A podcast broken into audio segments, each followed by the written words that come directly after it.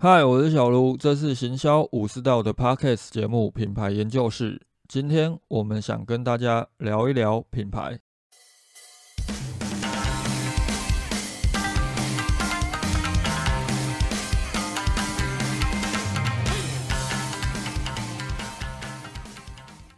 前两集都在聊一些品牌以外的话题，这一集要回头继续来谈品牌定位大在问。这次要跟大家谈的是五十个品牌定位问题当中的第十五到第十七题。这三题有点类似于你是一个已经创业了很长一段时间，就是要回头去审视当初创立这个品牌的初衷以及起点。而如果是一个正准备要创立一个新品牌，又或者是品牌刚成立不久，思考方向可能就会变成去思考如何打造出原生就存在故事的品牌。这件事情相当重要。先前鼎王旗下的吴老锅爆出吴老婆婆根本是虚构的故事的时候。呃，我在 FB 有写了一句话，所谓品牌故事，应该是要为你的品牌建立一个动听的故事，而不是去虚构出一个故事来当做你的品牌。这两者有什么差别？前者为你的品牌建立一个动听的故事，必须建立在真实的情况上。也就是说，当消费者看到你的故事，而且他感兴趣的时候，是可以找到一些证据。但是如果你是以虚构故事来当做你的品牌，跟消费者沟通这个故事，我相信绝对会非常的动听，因为它本来就是你包装出来的，甚至于可能存在相当多现实难以达成的幻想成分在其中。但是当有一天消费者认真想要去探查其中一些线索的时候，就会发现你其实一直都在欺骗他们。如果吴老婆婆根本就不存在，这也意味着以吴老婆婆为主轴的品牌，它根本没有存在的价值。你去说是什么？我们在建构这个角色的时候，本来就称它叫做哦，没有这个老婆婆，它就是一个品牌的吉祥物。其实只是一个很低级的品牌在跟消费者开玩笑，又或者你可以把它当做是一个，也许是品牌定位或者是品牌行销的一个社会实验。这不代表就是说一个品牌不需要有任何的梦想成分在其中。这部分我们后面几集会有比较深入的探讨。今天先单纯跟大家聊如何去挖掘出品牌真实而且有价值的那些要素。这一集内容最主要也是要带大家去盘点品牌的资源。如果是一个已经创立一段时间的品牌，当然就是去回顾从创立以来到底累积了多少实际上非常有价值的资源。而如果是一个新创品牌，那更好，因为你可以了解你目前手上所掌握的资源，哪些是可以帮助你建立出品牌。提到资源，绝大多数的人可能都会想到金钱，也可能是一些硬体方面的优势。实际上，资源可以是物理性，也就是我们实际上可以看得到、摸得到，像是资金啊、工具，这就是一种比较实际、物理性的资源。当然，对多数的品牌而言，你们可能没有那么丰富的物理资源，你们也可以去探查一些化学性的资源，这会比较偏向于情感面或者是灵魂面这类情感面论述，感觉起来好像很虚无缥缈，没有任何的实质价值。但是，当你的品牌累积到一定知名度，又或者发展一段时间之后，这一些化学性情感面的资源，反而可能哦，更能够帮助你建立出你的品牌的价值。针对今天要谈的三个问题，首先我们来谈第一个部分，也就是五十个品牌定位问题当中的第十五题：当初为什么要创立这个品牌？内心的想法或实际动机为何？很多人在被问到你为什么要创立这家公司的时候，可能都会回答不太出来。我先前在讨论品牌定位那几集当中就有提提到，很多人创业未必会有太大的想法，或者是太多的梦想，可能是因为员工当了不舒服了，累了。所以决定出来摆脱朝九晚五的生活，当一个自营商或者是个人工作者，也有可能是刚好看到一个还不错的题目，又或者掌握了一些资源，能够让他拥有更高的收入，所以这个人决定创业。当我们去问创业者，你创业最希望获得的成就或者是成功是什么？相信多数的人一定都是想到要赚更多的钱，即使可能有些人他会希望有好的形象，而讲出一些比较冠冕堂皇的政治正确言论，但实际上公司终究还是要能够赚钱，才能够维持下去嘛。我就是想要赚更多的钱，所以我决定创立这个品牌，决定创业。这可以成为我们面对消费者的时候使用与品牌故事的内容吗？事实上也未必不行。但是我们必须要包装一下，不能够这么直接的跟消费者讲，我创立这个品牌就是为了赚你的钱。前前有跟大家聊过，之后会来谈一谈我的发型设计师这个案例。那这个故事又是如何？有一天晚上，我的发型设计师突然打电话给我，说有一些品牌方面的问题想要询问。当时的情况是他隔天要接受一个采访，访谈的问题大概就是询问一些关于创业啊、品牌啊方面的问题。记者提供的访谈稿其实还蛮深入的。对于创业者来说，如果当初创立这个品牌的时候，开这家店的时候没有太多的想法，可能看到那些问题，确实会回答不出来。其中一个问题便是你当初为什么要创立这一间美发沙龙？如果正在听这一集，而且也刚好是一个发型设计师，也有一间属于自己的沙龙。不管规模大还是小，你们这边可以先听一下，想一想这个问题，你的答案又会是什么？当时我就跟我的设计师提到，他的品牌名称就是他跟另外一个合伙人的英文名字第一个字母拼起来的。我就要他去回想，当初两个人在原来的店就做得好好的，也都是店内算是头牌的设计师，又为什么要离开原来那家店，出来创一个新的沙龙品牌？这种状况跟很多的做广告服务啊、行销服务的个人工作者，其实状况还蛮像的。因为可能本身掌握了一些客源，有一些资源，于是出来创立这个品牌。但这不会是我们在盘点资源的时候最主要的核心，可能也不会是你能够打动消费者一个相当关键的诉求点。我当时跟我的设计师在聊的时候，主要是引导他去思考，是否是因为原来那一家店可能有一些制度。有一些规范，又或者对于某些设计师的规定，你们没有办法接受，所以才决定要离开。当时我就反问我的设计师哦，如果说你们决定出来创立这一家店，有没有可能在这一家由你们自己所创立的沙龙店，不会再让过去他们在原来店里面觉得不合理的事情再发生？或许是给设计师的升迁管道更为顺畅，又或者是设计师的待遇可以变得更好，也有可能是对于设计师的培训有一套更完整的制度。不管想要完成的这间沙龙到底是什么样子，跟其他的沙龙，甚至是跟他们过去所待的那一家相比，又有什么不同？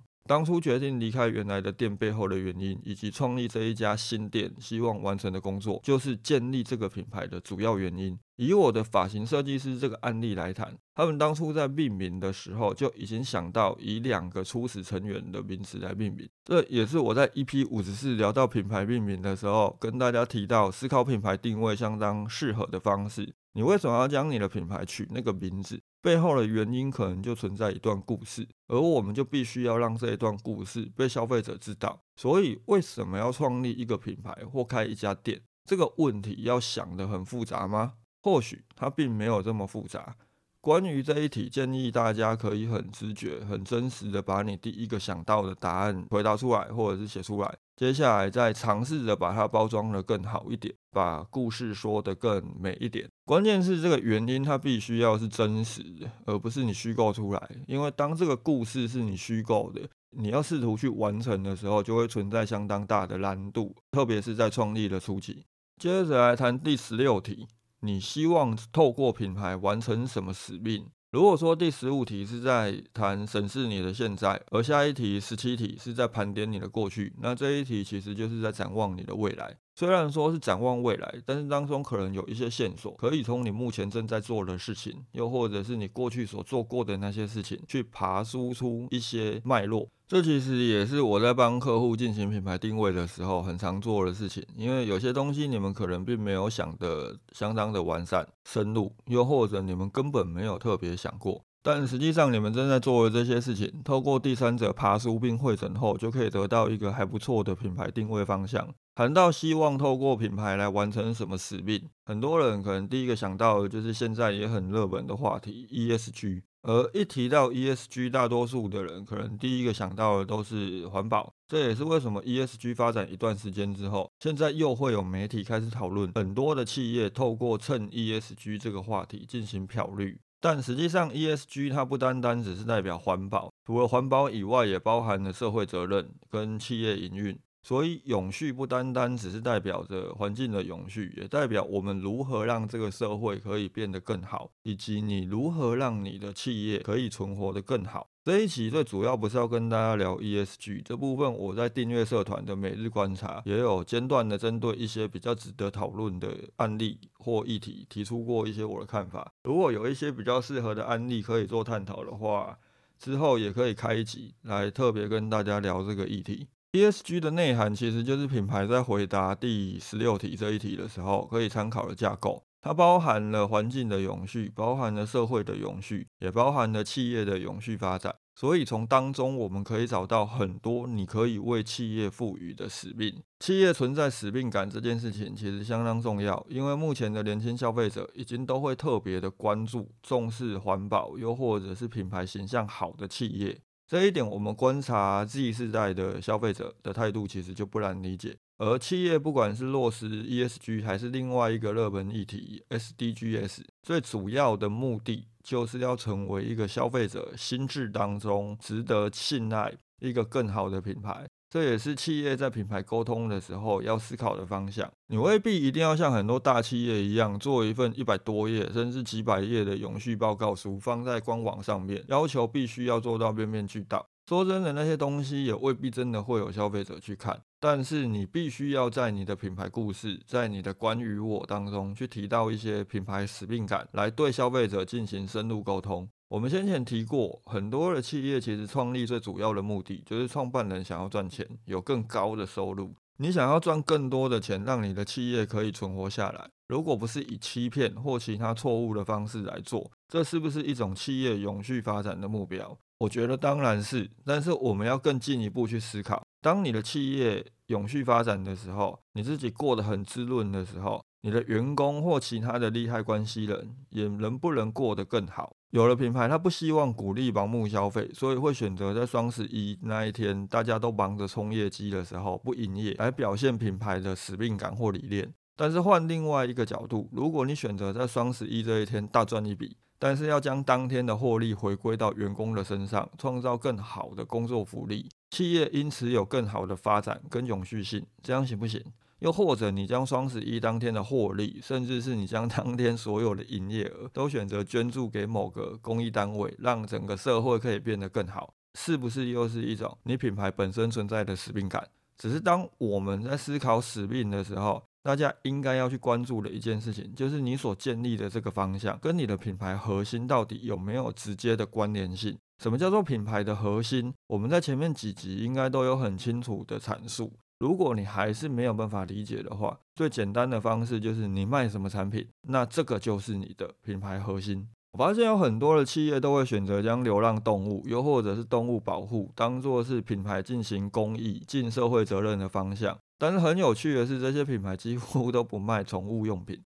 会选择以这样的方式去切入。原因很简单，就是因为老板本身可能很爱宠物，他有养狗，他有养猫，甚至只是为了公益而公益，因此找一个比较多消费者会感兴趣的方向。这种方式不代表就是错误，毕竟你也一样对这个社会起到贡献。但是它跟你的品牌核心没有直接的关联性，也代表着你无法从企业永续发展上也落实保护动物这个使命。上海华与华营销智商有限公司的创办人华山在提到他们公司的客户案例奇虎三六零的时候，在社会公益这一块也是朝向中国互联网安全大会发展，思考如何带动中国网络安全，而不是告诉消费者我三六零过了多好，中国的动物保护就会有多好。所以，当你今天准备要回答第十六题，你应该创造什么使命的时候，很基本的方向就是先从 ESG 提供的大架构、环境保护、社会责任跟企业永续发展这些角度来做思考，哪一个是你目前有能力做到，又或者你更倾向于去做到的方向，